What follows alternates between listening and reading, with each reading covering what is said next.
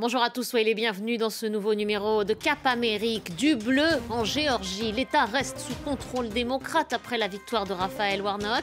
Le président Biden consolide donc sa majorité au Sénat. La conférence des Nations Unies sur la biodiversité, comme pour le climat, il y a urgence. Un million d'espèces sont aujourd'hui menacées d'extinction. Le papillon monarque, vous le verrez, est également en danger. Et puis cette décision historique à Cuba, interdite de ring pendant des années, les femmes pourront désormais boxer.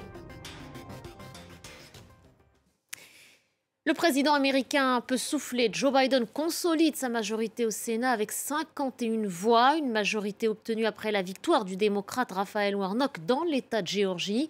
Le sénateur est reconduit dans ses fonctions. Son portrait est signé Alexandra Quarini.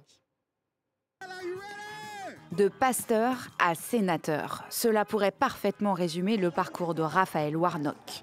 Mais pour parvenir jusqu'au Sénat, le natif de Savannah, ville de l'Est de la Géorgie, aura dû forcer son destin.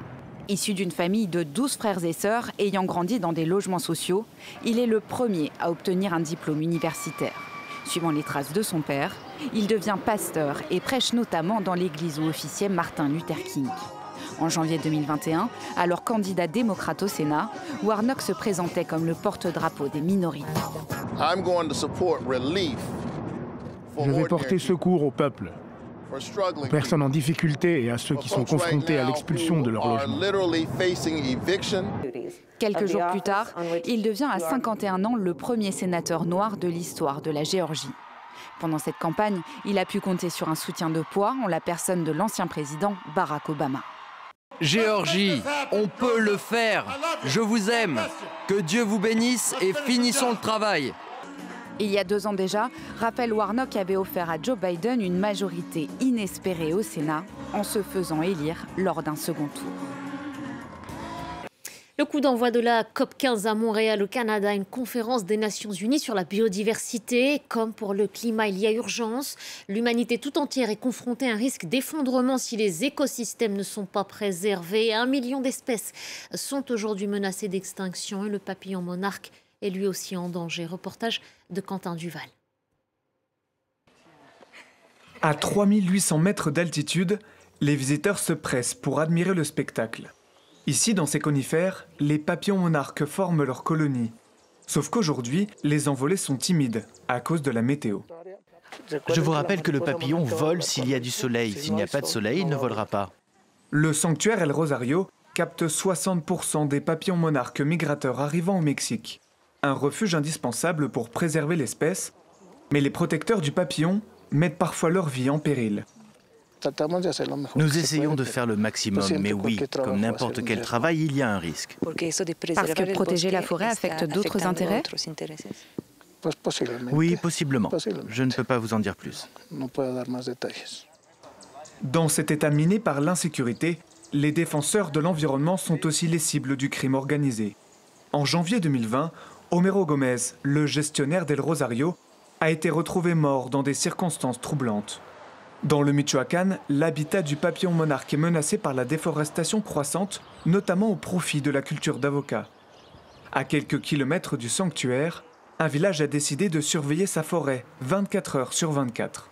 C'est un travail très difficile et très risqué. Il y a beaucoup de personnes qui se consacrent à la taille clandestine des arbres et parfois ils viennent armés. Malgré les risques encourus, toute la communauté s'efforce de lutter contre la coupe illégale et plante chaque année de nouveaux arbres. Des efforts aujourd'hui payants. En ce moment, nous voyons que nous avons des papillons monarques à l'intérieur de nos terres. Et c'est super parce que ça reflète le travail que nous réalisons, la conservation de notre forêt. C'est une fierté. On devrait se sentir fier d'avoir cette opportunité.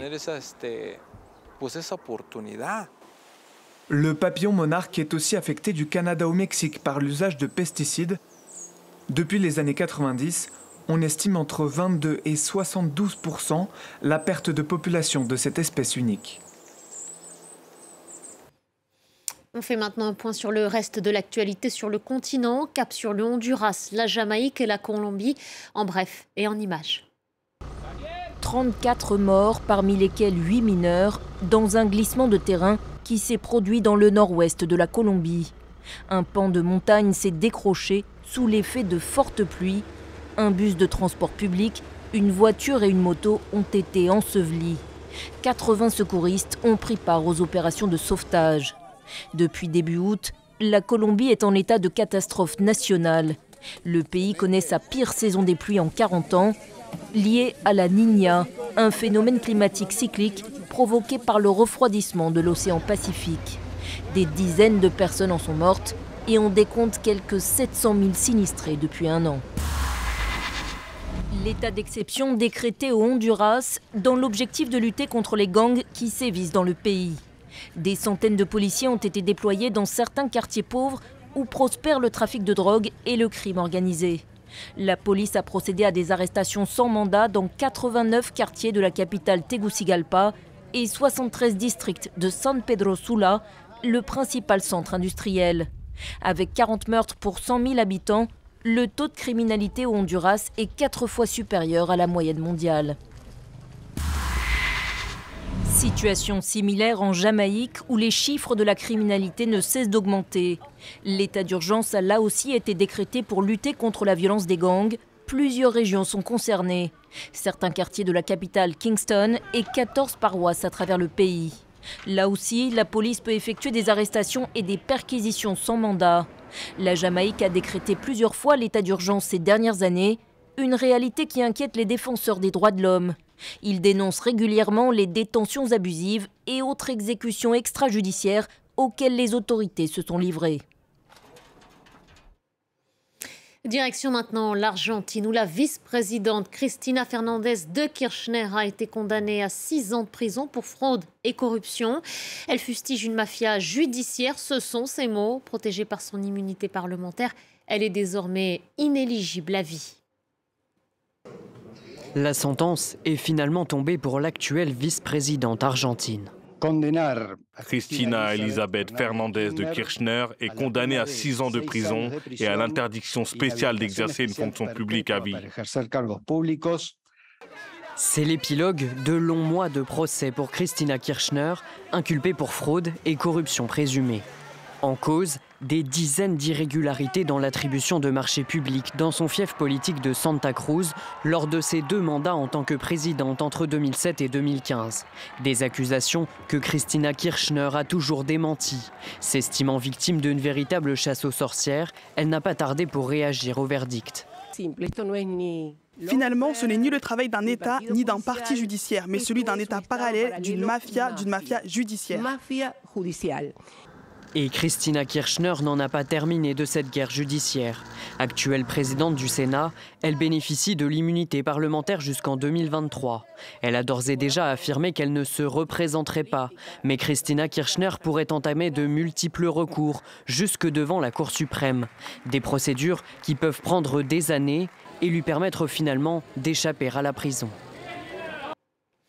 Elles vont enfin révéler leur talent. Les femmes pourront désormais investir le ring à Cuba, puissance mondiale de la boxe.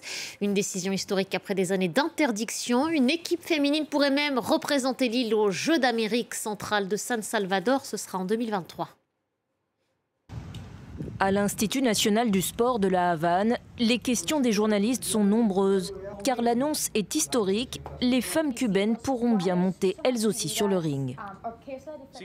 Sans aucun doute, c'est une étape importante qui prend en compte l'équilibre générationnel demandé par le Comité international olympique et la Fédération de boxe. Et Cuba ne pouvait pas rester à la traîne. Nous allons bientôt organiser une compétition sportive et à partir de là, en nous basant sur des critères techniques, nous allons créer l'ébauche d'une équipe nationale qui pourra nous représenter dans les événements internationaux.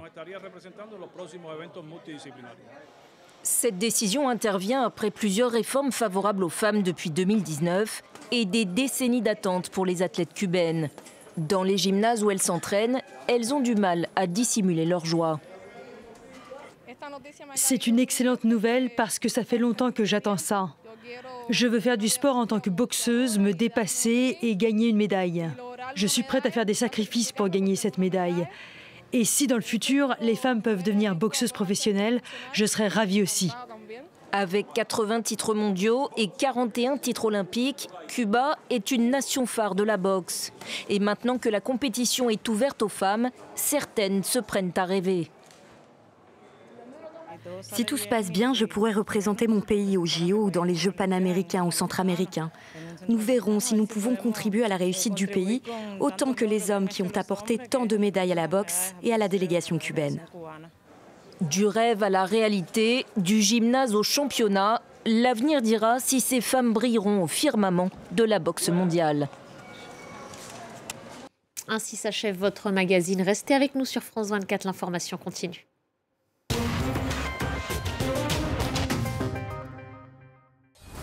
Suis Alix Le Bourdon, votre correspondante à Bruxelles. Rejoignez-moi dans la capitale belge pour décrypter l'actualité des institutions européennes, de l'OTAN, mais aussi de la Belgique, des Pays-Bas et du Luxembourg. Je vous donne rendez-vous dans tous les journaux de France 24 et dans Paris Direct. Alix Le Bourdon, l'une des 200 correspondants de France 24 dans le monde.